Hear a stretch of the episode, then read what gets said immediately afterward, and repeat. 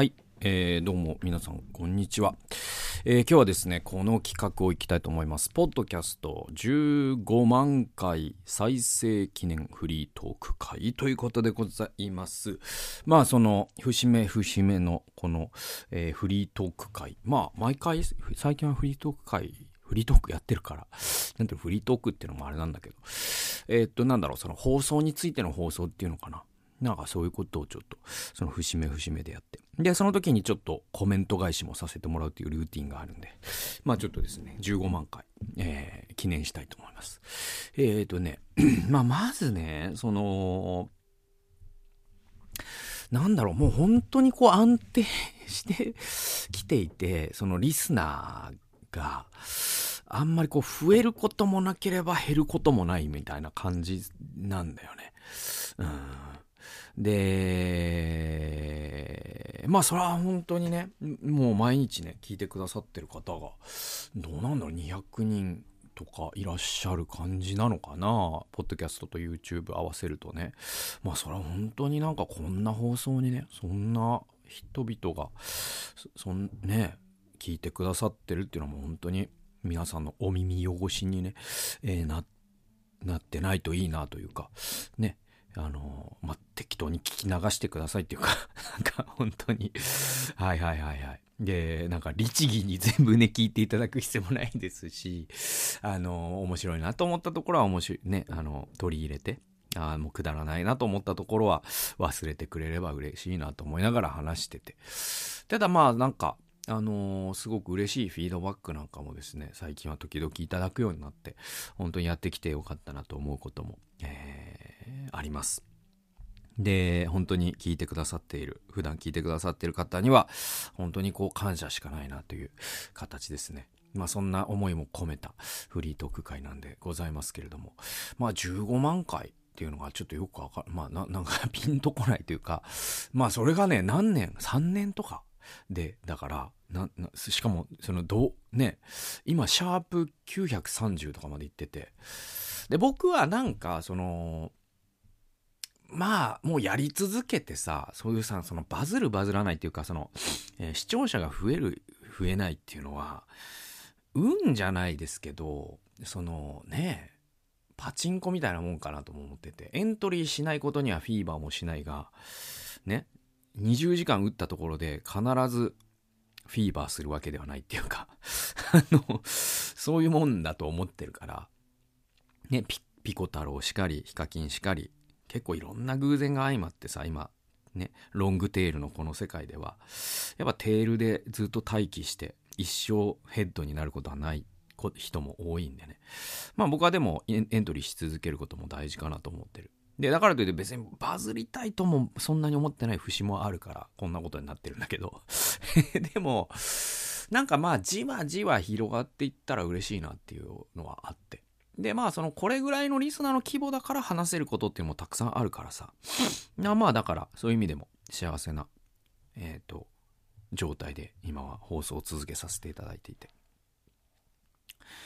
で、だからその再生回数とか、そのリスナーの規模っていうのはそんなに意識はしないようにしてるんだけれども、あのね、一個意識してるのはその回数なんですよ。で、今930まで行ったじゃないですか。ね。で、1000回は行きたいかなと思ってんすよ。で、まあ、行きたいかなっていうよりももう射程に入ってるから、その、レブロン・ジェームズの記録塗り替えね、あカリーム・アブドゥル・ジャバーを超えたわけだけれども、レブロン・ジェームズは通算得点数で。で、それは時間の問題と言われてた。で、今僕、レブロン状態なんだけど、1000回放送はもう時間の問題なんですね。で、やっぱ1000回放送はやりたいなと思ってて。で、それは、なんていうのかな、あのー、ね、YouTube で、始めて、じゃあ、チャンネル登録者数1000とか、ね、1個の動画が、えっ、と、10万回再生とか、まあ、100万回再生。ね、登録者数今度は1万、10万、100万みたいな、ね、いろんなああるじゃないですか、そういうハードル。僕は結構、そういういろんなハードルがあっ、えっと、そういうので割と結果出してる人もいるんだけど、僕はその放送の回数が1000回っていう人は少ないと思ってるんですよ。僕はそこの1%に入りたいかな。なんか再生回数の上位の1%はそんなに興味ない。運要素が強いから。だけど、その再生回数っていうのは、あ、再生回数、放送のえっ、ー、と、放送回数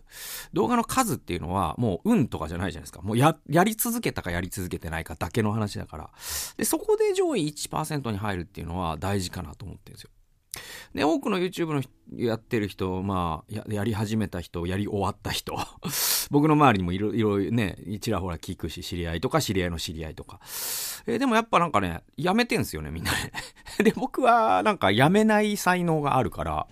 あの、そういう意味では1000回やれるっていうのは僕の中で一つの達成で。で、なんで1000回にこだわるかというと、なんかやっぱ4桁やったっていうのは大きいじゃないですか。で、なんかね、僕ね、あのー、人生の99.9%の問題は筋トレで解決するっていう、えー、テストステロンっていう人が書いた、まあ本当にあのその名の通りの本があるんですけど、で、あの、もうほぼネタなんだけどね。だけど、あの、そのテストステロンさんがは、なんかね、海外でも、今海外で生活してんのかな？で、アメリカにも住んだことあるのかな？まあなんか、そういった、ちょっと、素性は明かしてないけど、そういう方で。で、えっと、その、テストステロンさんが言ってたのですごい覚えてるのが、あの筋肉は名詞になるっていうね。だからアメリカの、例えばじゃあさ、あの、面接とか、ね、企業に就職したいですよ、つってエントリーシート書いて面接するじゃないですか。その時に筋肉が宣伝してくれるっていうんですよ。で、えっと、どういうことかっていうと、その、ある程度以上の筋肉を、しかもまあステロイドとか使わない状態で得ようとすると、相当な、その、日本語で言うカッコの精神というか、英語で言うディシプリンですよね。つまり、この人は自制ができる。いろんな好きなことを我慢して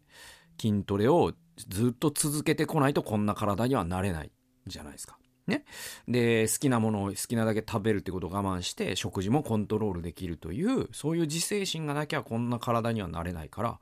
もしこの人がこの我が社に入ってくれれば、それなりの結果を出してくれることが期待できるっていう、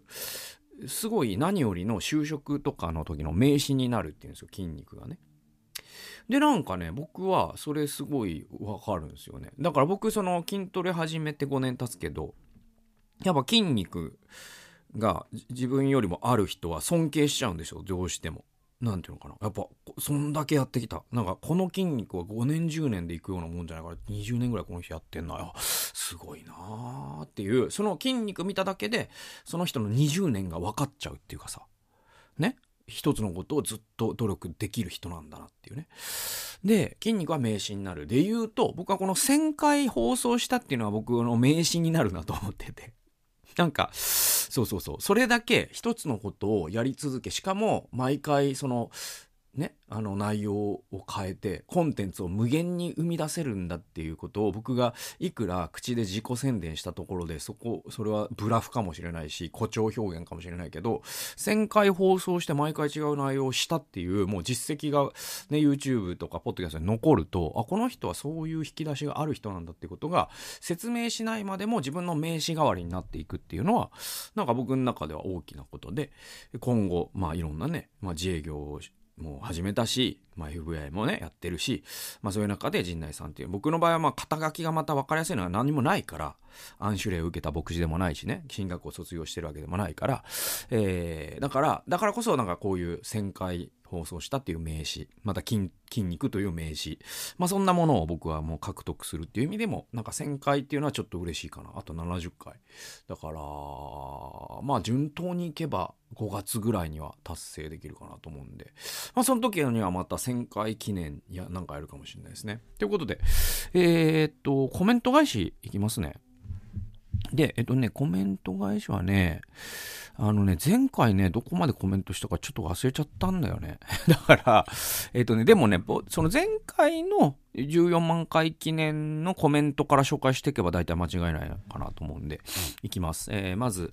えっと、77おなおみさんですね。えっと、これがですね、14万回放送のコメントで、えー、髪の毛が緑になっても聞き続けますが、リアルにやったらびっくりするかもしれません。かっこ笑いという。まあ、これだから、その、YouTube で本当にこう動画のね、再生数を稼ごうとすると、その、こんな放送を続けてたら絶対稼げないっていうのはもう間違いないんですよ。なんていうの、その、ちゃんと息継ぎとか切らないといけないし、編集しないといけないし、髪の毛とかも緑にしないといけないし、そうやって、その視覚情報に訴えるような、で、テロップも入れないといけないし、だから真剣にバズるつもりは一切ないんですよね、僕はね。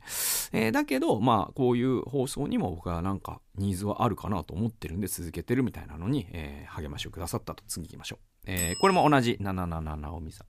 えー、っとですね、これが、えー、っとね、えー、管理ゼロで成果は上がるという、えー、本を紹介した、えー、887番の動画に、えっ、とですね、主人の会社がまさにブラックで会社のために働け精神です。社長に聞かせたい動画でしたということで、まあこれはそのね、あるね、えっ、と、IT 企業がもう本当にあの、一切管理をしないという管理をしていることで結果を出している。まあこのまあまあ、ティール組織っていうんだけれども、もう本当にこう、えっと、どこに住んでもいいよと。ね。えー、何時間働いてもいいよと。で、そういうふうに管理を、えー、しないという管理をすることでパフォーマンスが上がってるっていう。で、僕ね、最近読んだサイボーズっていう会社の青野さんという人が書いた、チームのことだけ考えたっていう本。え、これもね、すげえ面白かったんで、もしかしたら近日中に、まあ似たようなテーマの本なんだけれども、紹介するかもしれません。えー、次がですね、えー、っと、これはですね、パピー41583、えー、です、えー。これがですね、なぜ、えー、この理不尽な世界でなぜと問うでよかったと思うんですけど、これでですね、これに対し、これにの動画にたくさんの動画を拝見しました。動画を参考にしてから読んだ本もあります。特に夜からなんですには衝撃を受けました。来年もよろしくお願いします。というコメントをくださいました。ありがとうございます。えー、そうですね、本当にね、あの結構ね、もう全あの1から全部キャッチアップしましたみたいな、ね、900本見てくださったっていうか聞いてくださった、えー、方が時々コメントくださる。これは嬉しいですね。でまた夜からなんですがねこれね本当に課金してみたやつをね内容を僕が感想内容を全部言っちゃったら全然ね営業妨害なんだけどその神保哲夫さんのゲスト会っていうのを解説した動画結構4000回ぐらい見られてんのかな。だから夜からなんですがあれって有料ねコンテたやつなんだけど、YouTube で見れるんじゃないかと期待した人が検索した結果、僕の動画が、ね、引っかかって見て、期待外れな人が多いんだと思うんだけどでもまあまあなんかそういうことってありますよね。はい。だからまあまあでも、その動画を見て、あの、ちゃんと最後まで見てくださってる人もこういう風にいるっていうのは励ましになります。次行きましょう。えー、次がですね、勇敢陣内のね、えっと、その和式トイレに行けない小学生みたいな話をした動画に対して、えー、拓也堀、えー、59413、えー、これね、あの、僕の友人の堀田くんですけれども、えー、うんちの話はランチタイムを意識して、午前は2時、2限までにするようにしています。で、えー、ただ、そのような事情なら、3限以降でも我慢せず、率先して途中退出するようにします。声高らかに宣言してという。これ何かっていうと、その、今も、なんか昭和の時代ってさ、なんかさ、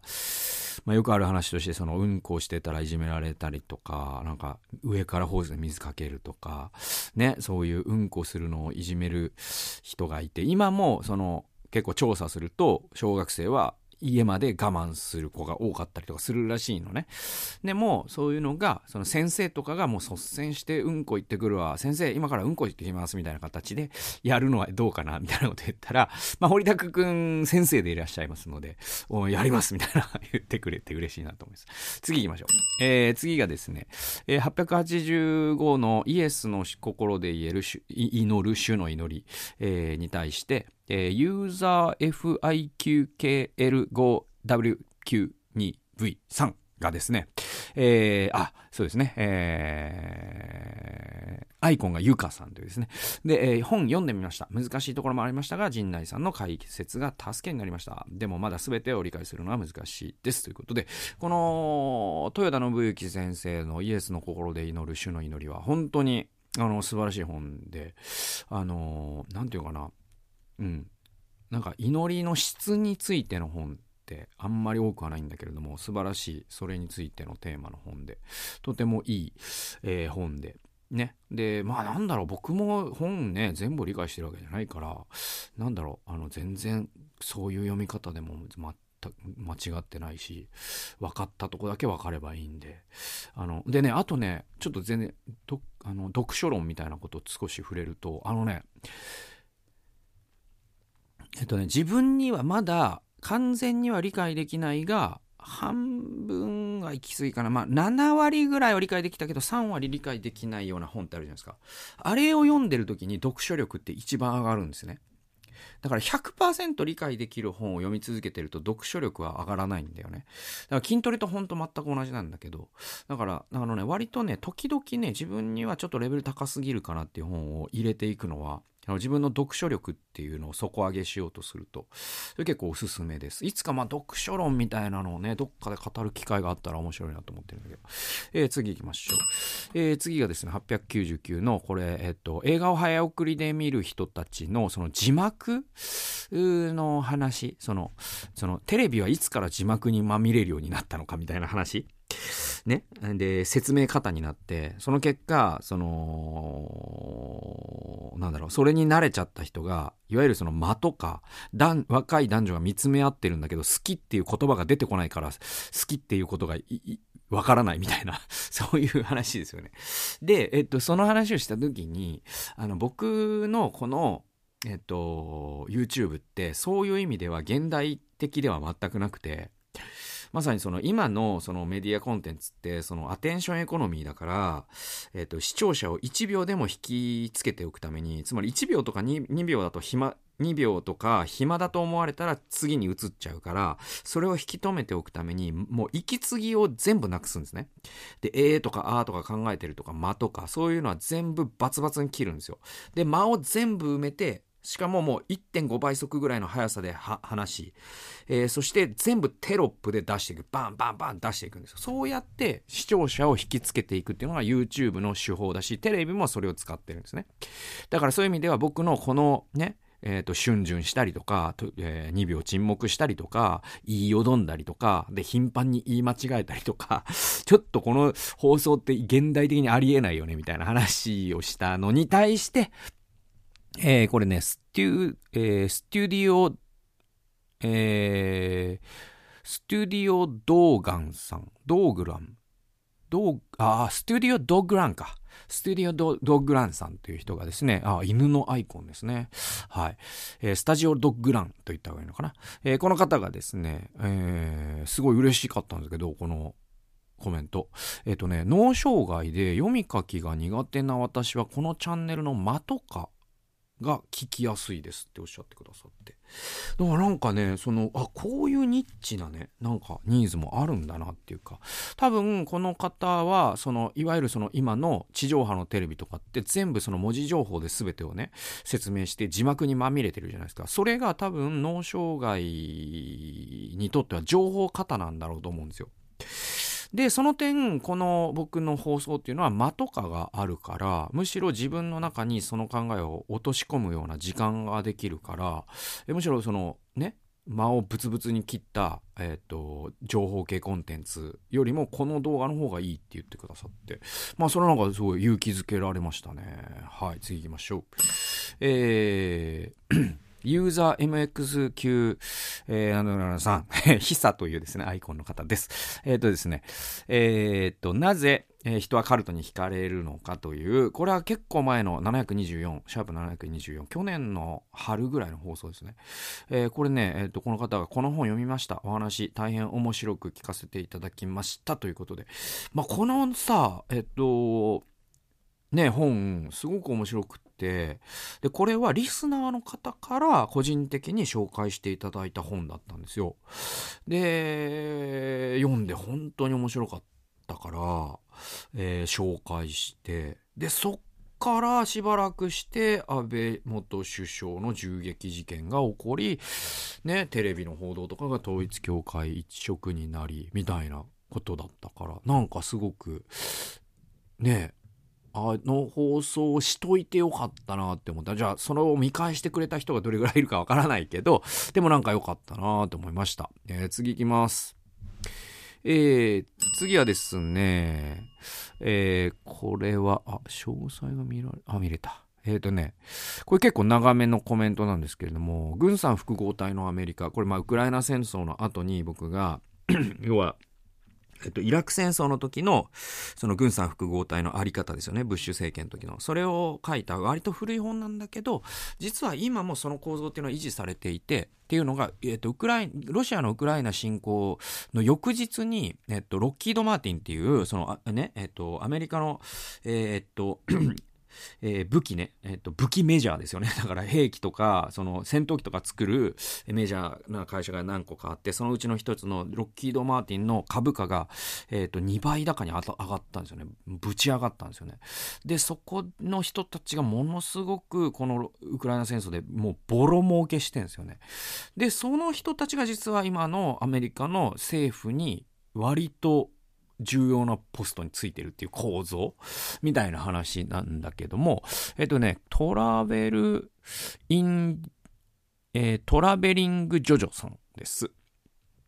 えー、軍産複合体を分かりやすく解説している動画を探していて、こちらに流れ着きました。えー、私も9.11の後、えー、ノーム・チョムスキー氏の映画を見て初めて軍産複合体の実態を知ったのですが、えウクライナや日本の防衛費2倍の問題から、また改めてみんなに伝えなくてはいけないと思っています。えー、陣内さんが紹介されていた宮田さんの本読みます。わかりやすく教えてくださってありがとうございます。持続可能な戦争という言葉がこの人たちのビジネスを端的に表している怖い言葉だと思いました。軍産複合体の存在がこんなに多くの研究者やジャーナリストや映画が伝えているのに、日本ではこんなにも一般に伝えられていないことは統一教会のことに似ているんでしょうか？不思議です。本当に不思議です。まあそれ統一教会のことに似ているんです、実は。っていうのはその日本の、えっと、じゃ、えっとね、日本のその自民党ので権力を、えっと、維持しようとすると、アメリカのジャパンハンドラーと言われる人たちに、えー、気に入られなきゃいけないっていう構図があって、まあ、それが一番端的に出たのが、実は、えー、田中角栄のロッキード義国なんだけれども、まあ、その件はいつか説明するかもしれません。で、お金の、えー、あ、えっと、お話の中で宗教的な考え方に触れられていたところでも勉強になりました。えー、聞きながら、なるほどアメリカの福音派の人たちの考え方は、統一教会の教えのようにぶっ飛んでるんだな。それが宗教なのか洗脳なのかは私には分かりません。ただ陣内さんの神に選ばれた人だったら人を殺してもいいのか的な冷静な指摘も聞くことができて安心しました。そもそも私には神に選ばれし人という考え方が理解できないのですが。はい、そうです。だからこれ、あの、本当におっしゃる通りで、だからそこが、アブラハム・リンカーンのすごいところなんですよね。最後まで北軍の側に神がいるという言葉を避けたんですよ、彼は。